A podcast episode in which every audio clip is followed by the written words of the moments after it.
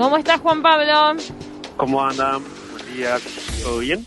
Muy Bien, bien. bien. Hoy vamos a estar hablando sobre la escasez en la fabricación de chips y esto cómo afecta al bolsillo de un consumidor de tecnología uruguayo.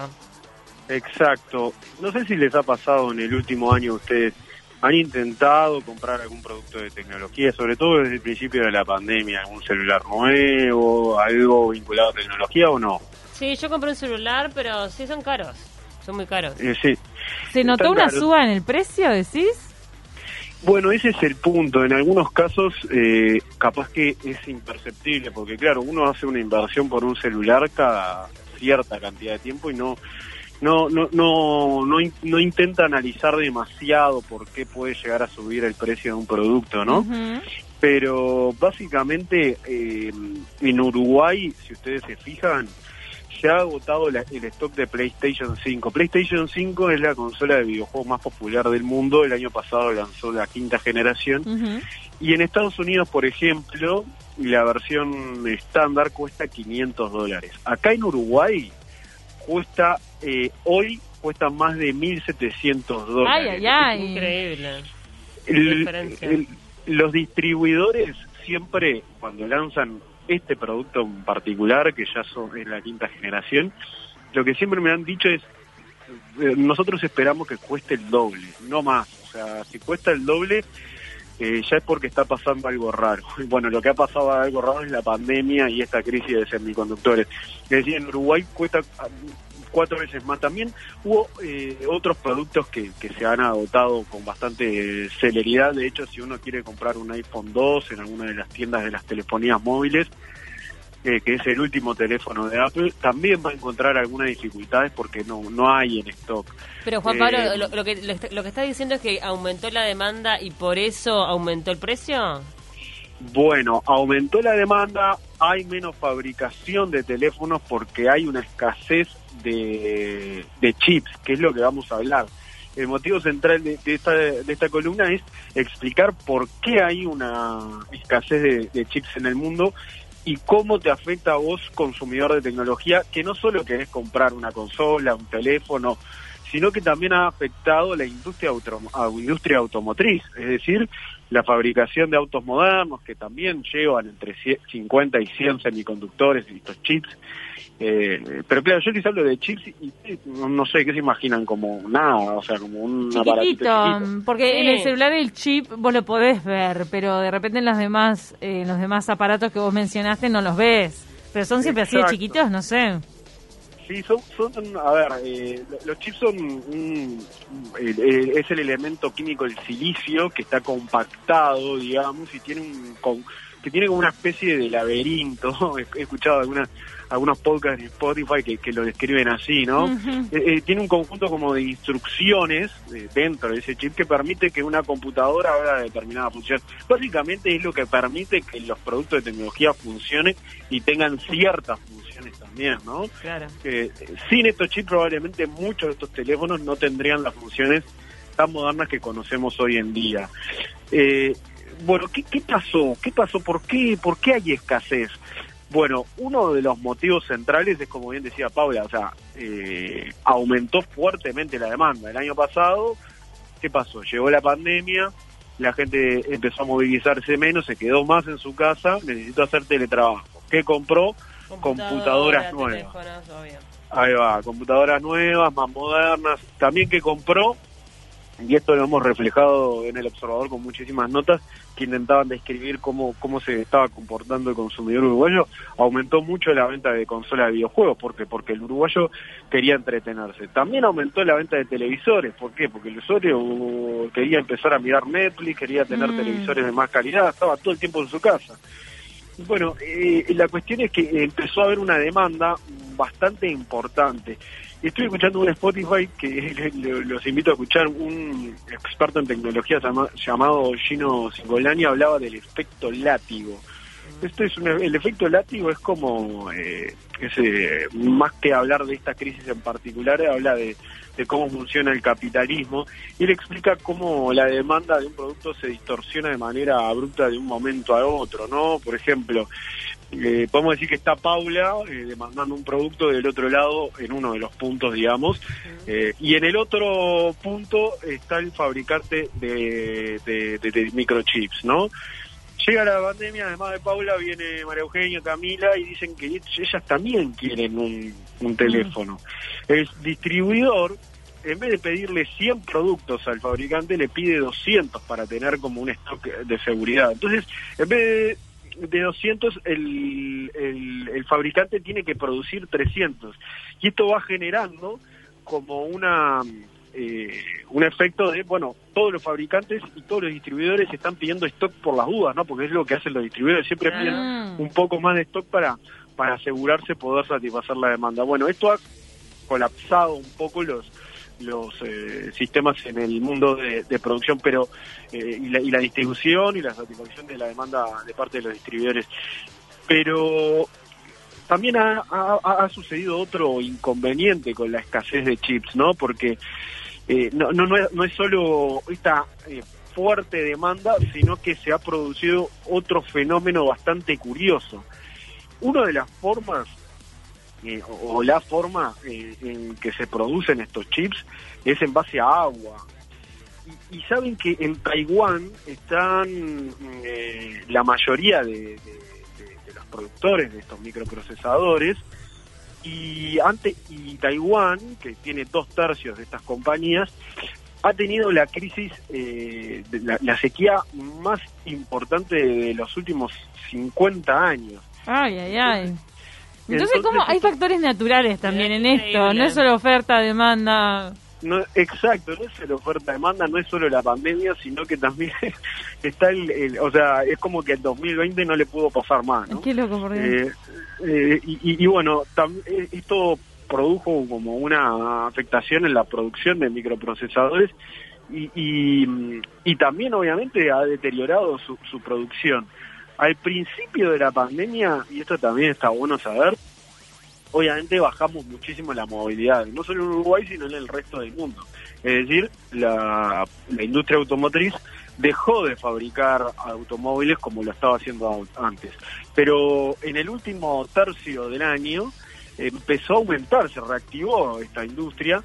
Pero ¿qué pasa? En el medio, eh, la industria de los semiconductores empezó a producir más semiconductores para consolas de videojuegos, teléfonos y demás.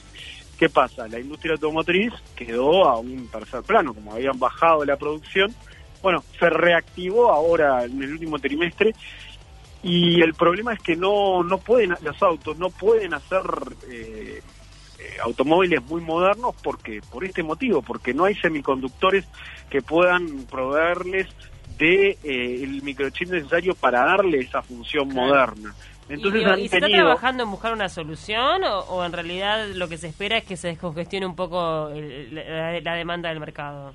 Bueno, soluciones hay muchas. Por ejemplo, esta, esta industria automotriz eh, ha decidido, por ejemplo, algunas marcas, ¿no? como Peugeot, por ejemplo, ha decidido eh, hacer los mismos autos, pero con funciones un poco menos modernas, ¿no? Eh, entonces, como funciones más antiguas. Esto como que no, no lo moderniza tanto al vehículo y como que tienta menos al, o sea, prefieren producir un auto, fabricar un auto con menos prestaciones, pero seguir con funcionamiento, ¿no? Y eso también tiene un impacto en el trabajo, también tiene un impacto en, en los puestos de trabajo en el mundo. Eh, es, bastante importante. Y con respecto a tu pregunta, sí, hay, hay bastantes soluciones. Por ejemplo, claro, eh, la mayoría de, de, las fábricas, que son muy pocas, que fabrican estos chips, están en, eh, en Asia, como ya en Taiwán y, y, también alguna en Corea del Norte, otra en Japón. Bueno, en Japón también se incendió porque todo sale mal eh, se incendió una fábrica por causas accidentales, se incendió una fábrica de chips. Eh, pero bueno, más allá de eso... No puedo creer, otro factor más, por favor. Todo atenta, no hay, no hay manera de hacerlo en otro lado. algo se está queriendo decir entre líneas, por favor. Basta de chips. Claro. el mensaje. Bueno, sí, se pueden hacer en otro lado, tu pregunta, Camila, porque la Unión Europea ahora está destinando parte de sus fondos comunes para la creación de una industria de semiconductores propia que le evite la gran dependencia de Asia. Esto es una noticia que también se está dando en las últimas semanas y que busca un poco paliar este, este tema. Además, hay una formada, una recién formada coalición de empresas tecnológicas que fue esto es fresquito, esta, de esta semana, eh, que le solicitó al gobierno de Estados Unidos una ayuda muy especial. Estaban hablando, estamos hablando de 50 mil millones eh, de dólares para impulsar la fabricación nacional de, semiconductores en este país. Si bien tienen algunas, digamos, algunos, eh, si bien tienen algunos, algunas fábricas, por supuesto que la gran mayoría depende del mercado asiático, pero por ejemplo Apple, Microsoft, Google, Amazon, Verizon, otras firmas vinculadas a la tecnología, eh, se han unido y, han pedido especialmente al, al, gobierno que, que, los ayude con 50 mil millones de dólares. Estamos hablando de muchísimo dinero, estamos hablando de cifras como que, que, que, tienen que ver hasta con el PBI de Uruguay, ¿no?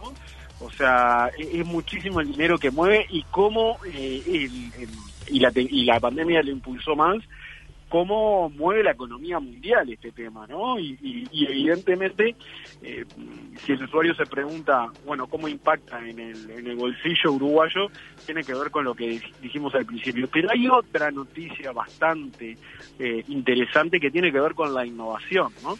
porque claro, decimos, bueno, hay escasez de microchips, bueno, vamos a inventar algo que como humanidad que permita tener algo más eh, eh, compacto, algo más barato, algo que pueda producirse de manera mucho más fácil y que, también sea una solución a, esta crisis.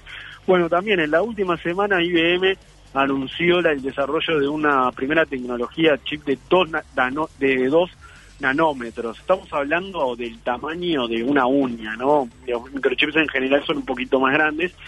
Eh, y bueno, eh, eh, es una nueva tecnología que también intenta paliar un poco este fenómeno que, que, bueno, que tiene en vilo a todo el mundo y que en Uruguay están pendientes de, de, saber cómo solucionar. Ustedes se preguntarán hasta cuándo, ¿no? ¿Cuánto tiempo vamos a tener que seguir viviendo con esto? Bueno, eh, es una pregunta un poco difícil de resolver. Estados Unidos está muy preocupado y está con ganas de poder satisfacer cuanto antes este este tema.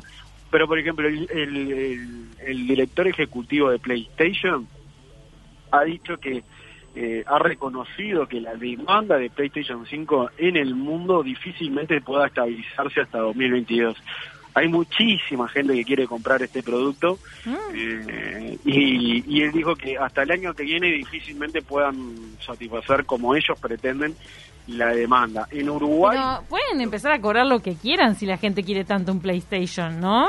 Bueno, o sea, el sobreprecio que debe tener, por Dios, esa consola.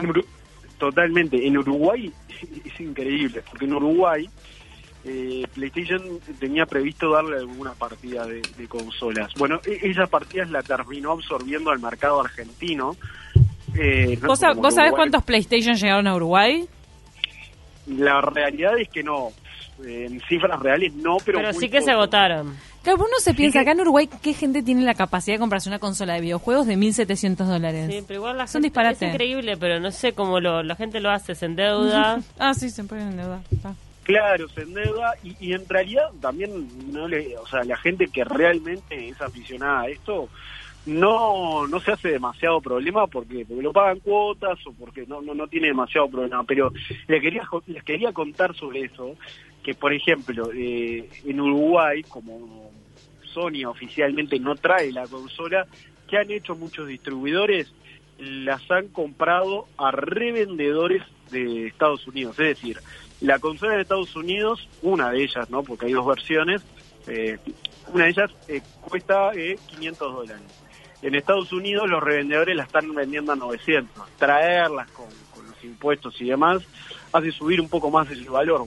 por eso es muy difícil encontrarla por debajo de 1.500 dólares. Es decir, que hay uruguayos que eh, la han comprado a más de 1.700. Y lo que nos han dicho distribuidores autorizados acá es que las consolas llegan y se van. O sea, hay tanta demanda que los uruguayos no tienen problema en comprarla y en desembolsar esa cantidad de dinero. Pero eh, está claro de que la escasez de, los chips hace elevar el precio, además de todos los factores que explicamos, y esto condiciona un poco también eh, la forma en cómo nosotros consumimos tecnología y cómo esa urgencia por tener productos tecnológicos cuanto antes en nuestro poder. Sí, claro, porque además es un, es un círculo vicioso, o sea, te compras uno e inmediatamente sale un modelo nuevo y querés el nuevo y digo, es así y la obsolescencia programada ya está súper presente en la tecnología, entonces probablemente en poco tiempo ya caduque y no, no te sirva más. Entonces es, es una rosca difícil. La, si entras, si sos fan de la tecnología, tenés que saber que es así, ¿no? Totalmente, totalmente. Y, y bueno, el, tema de, la crisis de, los microchips eh, está afectando a todas las industrias en general vinculadas a la tecnología y también a, por ejemplo, al despliegue de la infraestructura 5G, también al famoso Internet de las Cosas, eh, bueno, tecnologías que estaban empujando para llegar, pero que están teniendo algunas dificultades.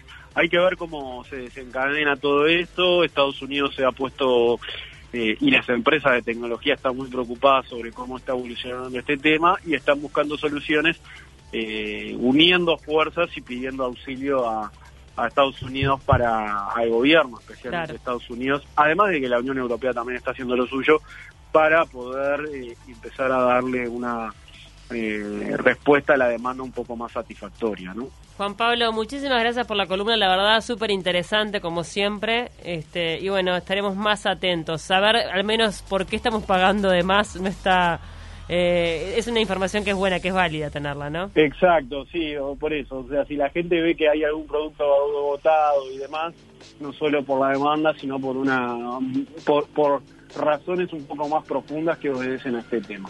Te mandamos un abrazo grande. Abrazo grande, que pasen bien. Gracias.